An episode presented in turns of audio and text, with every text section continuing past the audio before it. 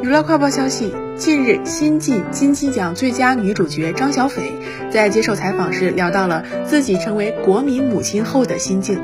表示并不会觉得困扰，反而是收获了很多关注和爱。采访中，主持人提到成为国民母亲是否会给张小斐带来什么困扰，她答道：“我觉得没有，我觉得更多是收获到了很多关注和很多的爱，然后也有很多梦寐以求的工作机会来找到我。”我觉得都是好的。他随后也表示，自己作为演员并不想设限，也愿意尝试更多类型的电影，希望别的类型的导演能看到我，我不只有妈妈这一面。